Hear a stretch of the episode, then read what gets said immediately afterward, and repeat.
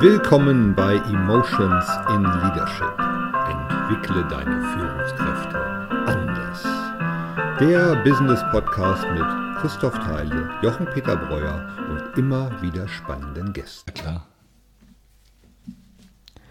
Herzlich willkommen zu einer neuen Folge von Emotions in Leadership.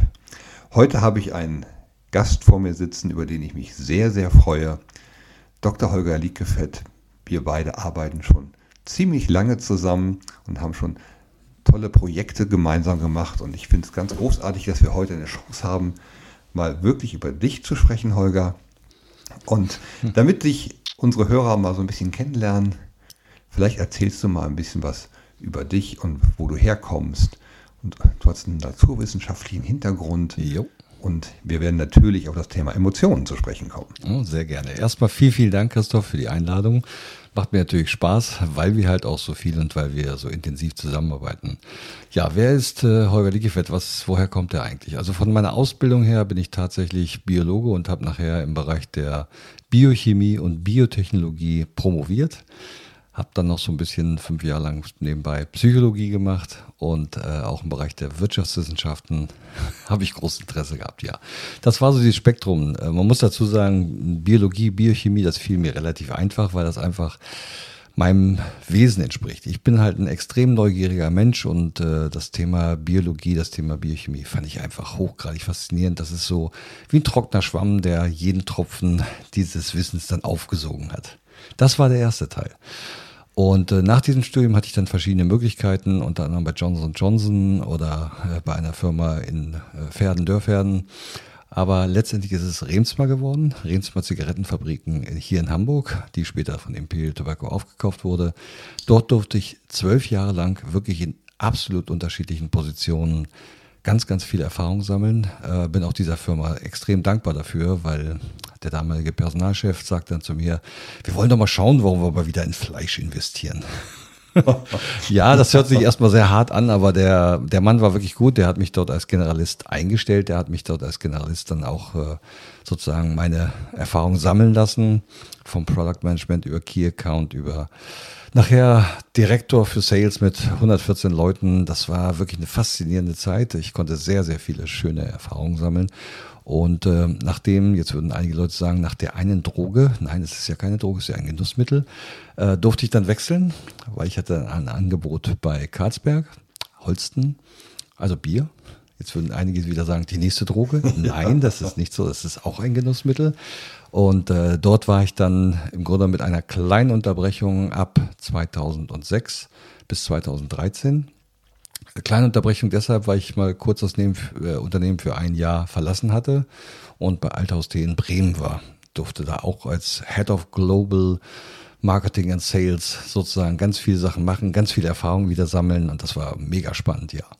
Die letzte Zeit dann bei Karlsberg, da hatte ich äh, die Verantwortung als Geschäftsführer für Marketing und durfte die Marken betreuen, was natürlich sehr, sehr spannend ist, weil das Portfolio sehr breit war von Holsten, Duckstein, Karlsberg, internationale Marken und Co. Das war mega schön und äh, die Zusammenarbeit mit Dänemark hat auch sehr viel Spaß gemacht. Nichtsdestotrotz habe ich dann irgendwann mal einen Entschluss gefasst. Und dieser Entschluss war, hm. ah, Schluss mit Corporate Business und ich muss mal was selber machen. Jetzt würden einige sagen, ziemlich verrückt, weil du warst doch schon ein bisschen über die 40. Man könnte auch sagen, ein bisschen über 50. Und äh, ja, trotzdem, ich wollte es unbedingt, ich wollte diese Erfahrung sammeln. Und ähm, bevor ich dann dazu kam, kam allerdings nochmal ein Angebot vom HSV Handball. Und der HSV Handball hat dann gesagt, Mensch Holger, wir stecken in einer Krise, kannst du uns helfen? Du hast einen Bezug zum Handball, du hast selber im Handball gespielt äh, als junger Mensch und äh, du verstehst dich hier mit der Mannschaft sehr gut. Wollen wir es nicht mal probieren? Ich habe das gemacht, habe eine hochgradig interessante Erfahrung dabei gemacht. Äh, das, da könnte man, glaube ich, ein, zwei, drei extra Podcast-Folgen für machen, wenn wir zumindest über das Thema Emotionen sprechen würden. Das war schon ein sehr interessanter Ritt, muss man dazu sagen. Super spannend, super tolle Menschen kennengelernt und ähm, auch jetzt noch zu vielen von denen Kontakt. Ähm, aber dann war es auch irgendwann mal glücklicherweise gut. Und dann hat die V3 Business Consultants ja gestartet damals. Das war mein erstes Unternehmen, äh, bei dem ich dann sehr, sehr viel Erfahrung auch sozusagen einsetzen konnte von dem, was ich vorher gemacht habe. habe dann mit IT-Companies, mit äh, Optikern und ähnlichen Sachen arbeiten dürfen. Super, super spannend. Ja, und dann kam so ein Zeitpunkt, da habe ich einen Menschen getroffen, der mir gerade gegenüber sitzt, den Christoph. Ein, du weißt ja noch, wie es damals war, wo wir uns kennengelernt haben. Ich weiß nicht, ob ich das äh, den Hörern. Fall. Ja, darf ich das Nicht ja. vorenthalten hier. Okay, genau. Äh, genau. über den Business Club Hamburg gab es eine damals äh, sogenannte Matchplay-Serie und Christoph und ich waren dann Gegner, Matchplay-Gegner. Und Matchplay bedeutet im Golf übrigens. Ja, das ist alles dann. So, äh, alles oder nichts, ne? Ja, genau. Und Christoph für mich nach wie vor unvergessen. Dieser Moment an dem einen Loch, wo man über eine Insel, über ein Inselgrün spielen musste, wo du sagst, weißt du was, ich glaube, wir werden was zusammen machen. ja, gesagt, getan und dann haben wir was zusammen gemacht, haben sehr viel zusammen gemacht, sind ein sofort eingespieltes Team gewesen, von vornherein, wirklich von unserer ersten Veranstaltung an. Ja, schon sehr besonders. Ne? Und das war, ja, das war, das war extrem besonders, weil äh, unabgestimmt, da ging es nicht um wer gewinnt und wer kann hier mehr und wer hat den höheren Anteil, sondern einfach nur, wenn der andere gerade ausgesprochen hatte, hat man übernommen und merkte, ja, jetzt könnte er mal. Also es war mega faszinierend, ja. Ja, also, vielen, vielen Dank. Lass uns noch mal einen Blick auf die Zeit zurückwerfen. Ich, wenn ich auf Remsmark gucke, mhm. dann kommt irgendwie automatisch die Frage hoch, wir sind ja hier im Emotionenbereich, mhm. in einem Unternehmen zu arbeiten, wo wir im Zigarettenbusiness sind. Viele würden sagen, uh, da habe ich es schwer. Wie, ja. wie ist das für dich emotional gewesen? Ich war selber wirklich leidenschaftlicher Raucher, muss man dazu sagen. Von daher war, fühlte ich mich da ja auch ganz wohl. Man hat ja auch ja. sein Deputat bekommen und ähnliches. Allerdings, ja, da hast du recht. Ähm, in der Außenwahrnehmung gab es da schon viele Menschen. Wie kannst du nur für ein Unternehmen arbeiten, was ja Menschen tötet? Mhm. Das waren also wirklich sehr konkrete und auch sehr harte Angriffe, die teilweise kamen. Natürlich, wenn meine Kinder in der Schule gefragt wurden, was macht dein Vater eigentlich? Und dann hieß es, der arbeitet bei Remsmar, Zigarettenfabrik. Oh, boah, mh. Da kamen natürlich auch gleich harte Kommentare. Und dann fragt mich meine Kinder, die sagen, Papa, was machst du da? Tötest du Menschen? Nein. Wir stellen ein äh, Produkt her, was äh, seit vielen, vielen, vielen Jahrhunderten halt einfach als Genuss genommen wird. Und jeder Erwachsene kann natürlich selber für sich entscheiden, ob er etwas tut oder nicht tut. Das war auf jeden Fall emotional betrachtet, war es wirklich eine, eine nicht einfache Lage. Es gab Leute, die das wirklich für sich akzeptiert haben, aber es gab auch viele Leute, die es sehr kritisch hinterfragt haben und dann auch gesagt haben, was machst du eigentlich? Und äh, damit muss man sich erstmal stabilisieren, bin ich ganz ehrlich. die, die, das ist nicht so, dass man sagt, ach naja, komm, steck mal weg und lass mal sein, sondern man macht sich seine Gedanken darüber und äh, das ist zum Teil gar nicht so einfach. Ich glaube, bei Bier ist es anders. Ja, das war extrem willkommen. Auch da hat man ja Deputat gehabt. Und ähm, da ich selber jetzt nicht äh, ausreichend viele Mengen konsumiere, um dieses Deputat monatlich komplett zu verbrauchen, äh, konnte ich immer sehr viele von diesen Dingen auch gerne mal verschenken. Mhm. Und natürlich, äh, Bier hat einen ganz, ganz anderen Status. Äh, obwohl wir alle wissen, dass Alkohol nun auch nicht gerade unschädlich ist, äh, kommt immer, die Dosis macht das Gift. Kommt natürlich immer darauf an, wie viel ich davon zu mir nehme. Aber nichtsdestotrotz, also der Wechsel zu Holsten-Karlsberg war natürlich viel einfacher. Jetzt auch in der Außenwahrnehmung für die Menschen. Oh ja, toll, super. Und was machst du denn da? Und das war viel, viel, viel einfacher. Hm. Und dann wahrscheinlich zum HSV Handball noch leichter, mhm. weil wenn wir dann in den Profisport gucken, ja das kriegt natürlich hohe Anerkennung. Ja, also das war für mich selber auch, muss man dazu sagen, Highlight. Also, dass man ähm, unter den vielen Menschen, die da vielleicht äh, möglicherweise diesen Job hätten machen können, dann auserwählt wurde und dann mit diesen Menschen dann auch zusammenarbeiten konnte. Ich nehme jetzt mal Namen wie Martin Schwalb, ein außergewöhnlicher Mensch und auch äh, Trainer ähm, dann die Mannschaft selbst, um mal äh, Yogi Bitter oder Pascal Hens, die jetzt noch viele kennen, oder wer gerade die Handball-WM verfolgt hat, der hat ja vielleicht auch Kantar Mahé gesehen und äh, Bobo und Co., der jetzt ja da, da der Trainer ist. Also das ist schon wirklich mega faszinierend. Das ist ein ganz, ganz toller und faszinierender Sport und was ich halt daran geliebt habe, es sind halt Menschen, Subjekt, Prädikat, Objekt, also ganz äh, vollständige Sätze, die Nähe zu diesen Profis und ähm, die, wenn die auf dem Feld sind, die sehen ja vielleicht gar nicht so groß aus, wenn du neben ihnen stehst und ich bin 1,90 Meter nicht gerade kurz geraten, dann fühlte ich mich trotzdem immer sehr klein. ja, das macht Emotionen, das glaube ich sofort. Ja, absolut. Jetzt hast du vorhin sehr schön beschrieben, du hast also sozusagen Biologie, Chemie studiert mhm. und hattest immer das Thema Neugier in dir. Ja.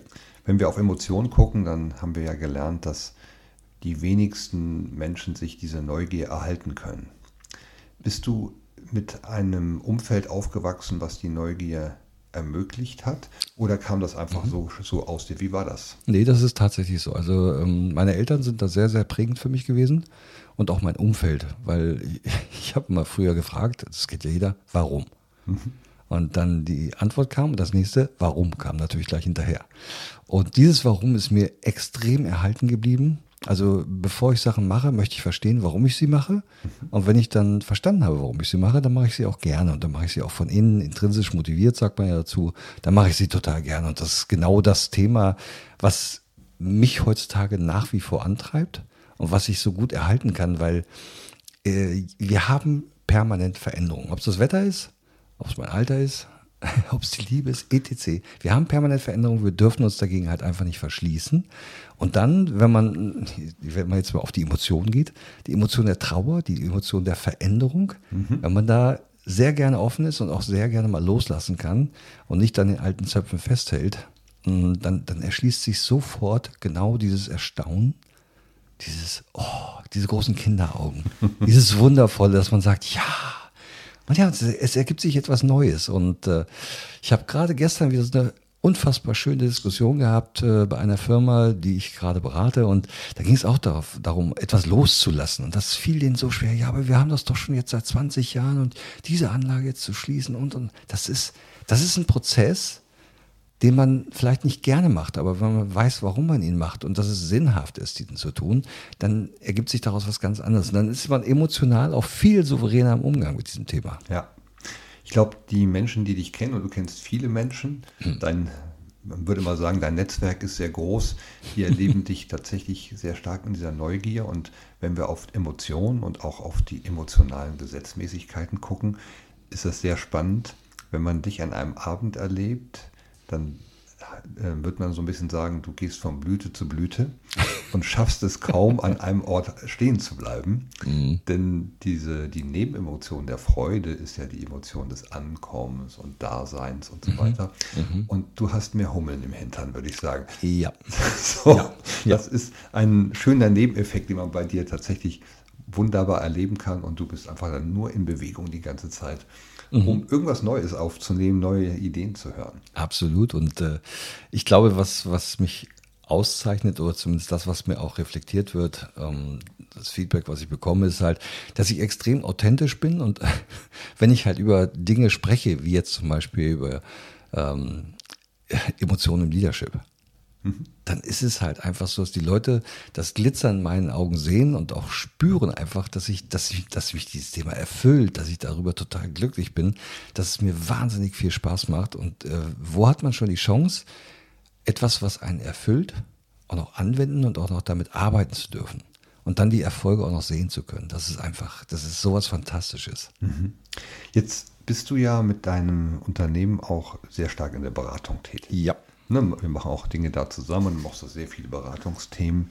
Und Beratung und nennen wir es KPIs und mhm. Prozesse mhm. und Strukturen scheinen sich ja mit Emotionen manchmal schwer zu verbinden. Mhm. Wie, wie erlebst du das? Wie erlebst du die, die Beratung jetzt mit dieser emotionalen Stärke, die einfach in dir ist und die wir ja. natürlich in dem gesamten Globe of Emotions Entwicklungsthema auch weiter immer weiterentwickelt haben. Mhm. Wie reagieren die Menschen darauf? Ist das manchmal eher, dass sie sagen, oh, das ist uns jetzt eigentlich zu viel? Oder verstehen sie, dass Emotionen vielleicht doch dahin gehören? Das ist gerade im Beratungsthema vielleicht eine ja. gute Frage. Ja. Also gerade in der Beratung und wenn wir jetzt über Themen, nehmen wir mal Corporate Identity, also wenn ich über eine Vision spreche, dann würden jetzt einige sagen, wie bei Helmut Schmidt, ne? wer Vision hat, soll zum Arzt gehen. Nein, äh, Visionen sind wirklich sehr wichtig zur Orientierung. Und wenn man die Menschen dann von solch einem Thema begeistern kann, und darum geht es, dass sie sich wirklich darauf freuen, auf die Veränderung freuen. Es ist ganz, ganz häufig ein Change-Prozess. Also wir fangen wieder bei der Trauer an, gehen in dieses Erstaunen, gehen dann rüber und, und senken die Furcht, etc. Es ist wirklich ein Kreislauf. Diese emotionalen Gesetze helfen erstmal weiter. Und natürlich, dass ich darin geschult bin, die Leute zu sehen und, und merke einfach, da ist jetzt gerade jemand im Widerstand. Der hat ja so eine, so eine ganz leicht gekräuselte Nase und der macht jetzt so, so das Schild nach oben. Und jetzt zu wissen, ah, guck mal, dann erfragt man, warum passiert das? Was passiert eigentlich bei dir? Warum bist du im Widerstand? Warum möchtest du nicht loslassen? Oder warum hast du so ein hohes Bedürfnis nach Sicherheit? Warum traust du dich nicht? Und das ist so schön. Und diese Emotionen, die dort gerade in der Beratung auch wirklich mehr vorkommen, als man sich das vorstellen kann. Ne, also jetzt nehmen wir mal dieses schöne Beispiel, da ist ein Abteilungsleiter und der soll jetzt was ändern, der will aber nicht. Und der möchte seine, seine Gründe, die er hat, die er ja stark bebaut hat, wo alles so super ist, mhm. die möchte er nicht abgeben. Weil die definieren sich, diese Menschen definieren sich dann nach äh, Anzahl Mitarbeitern, nach Bonus, nach Anzahl Fenster, die sie wahrscheinlich in ihrem riesen Büro haben, etc. Alte Zeiten. Und wenn man dann sagt, nee, wir müssen da mal was ändern und es geht hier nicht um dich, sondern es geht um diese Firma. Und da siehst du sofort, wie bei vielen Emotionen hochkommen die ja total logisch und total sachlich sind, diese Menschen, aber in Wirklichkeit geht es da richtig ab.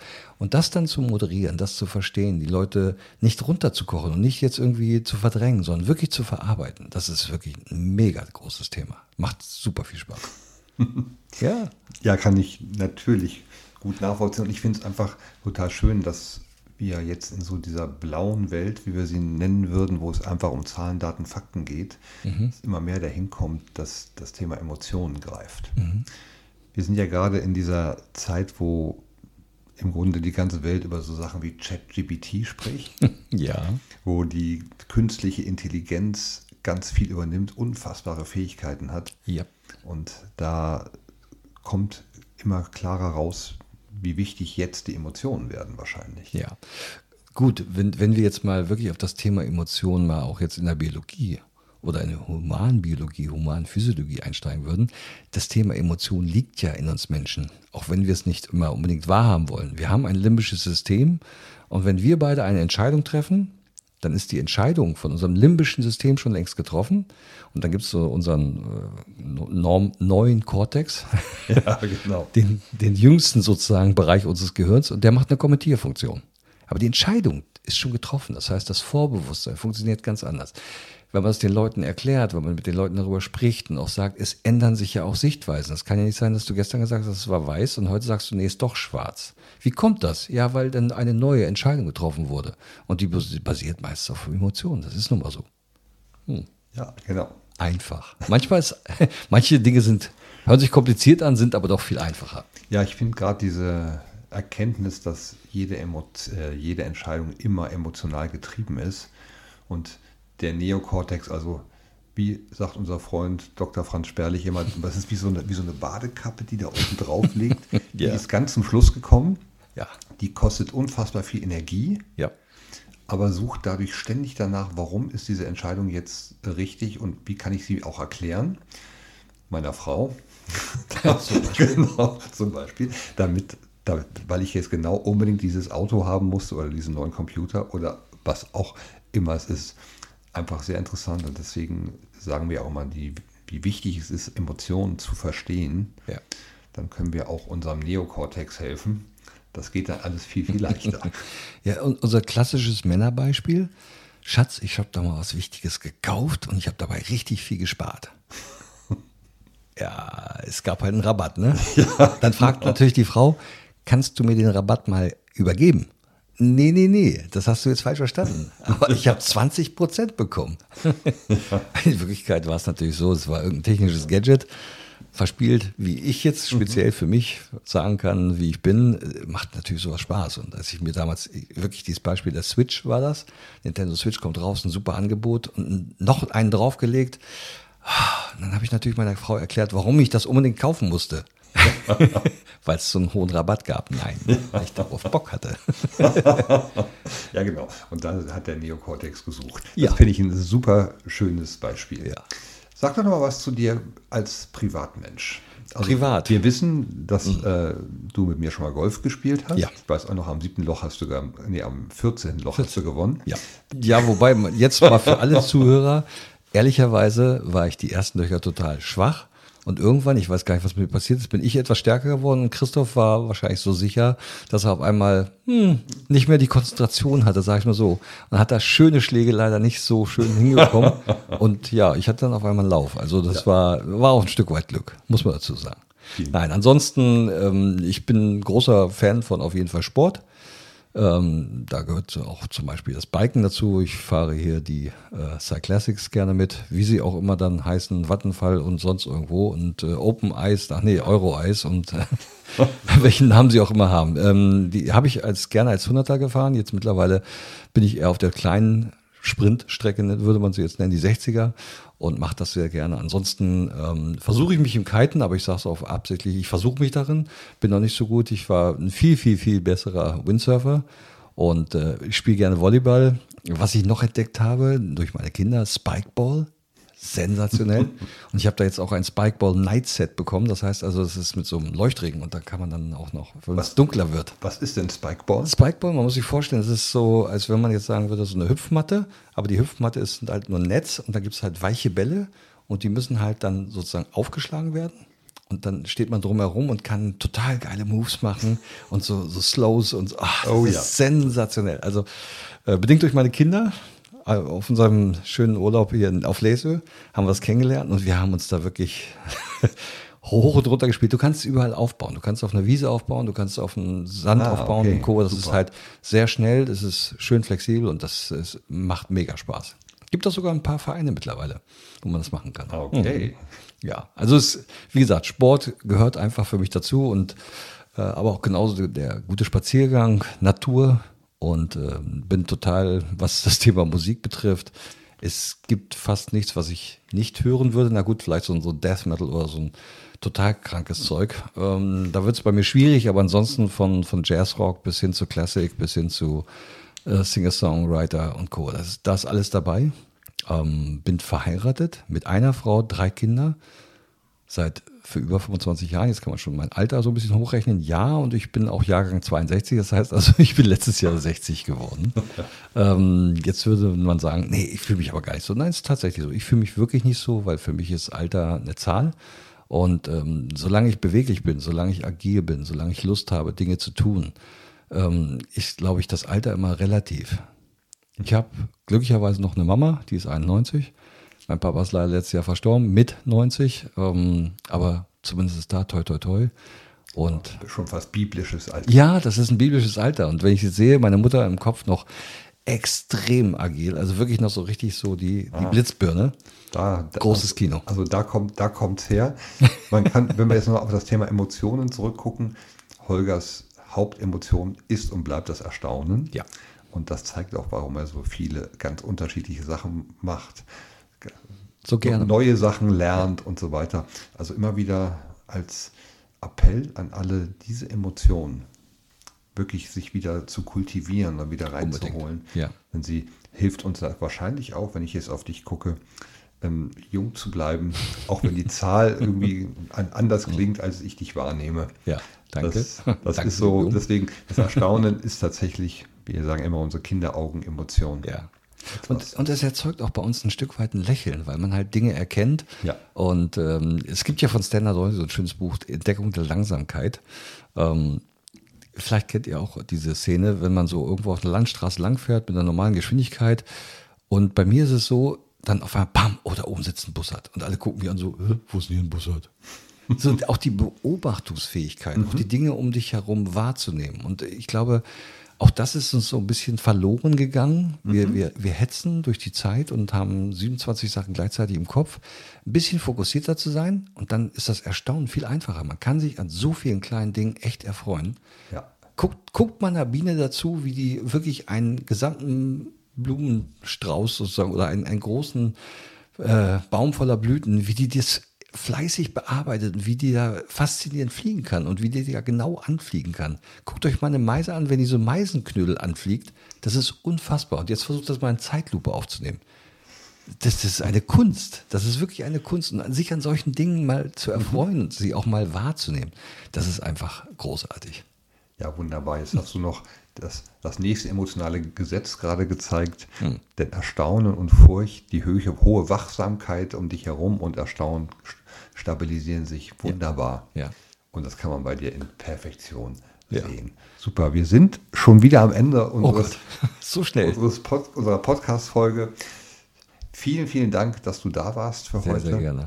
Vielen, vielen Dank, Christoph. Das war wieder eine Folge von Emotional Leadership Schön, dass ihr dabei wart. Wir freuen uns über euer Feedback auf emotional-leadership.com. Eure Christoph Theile und Jochen Peter Breuer.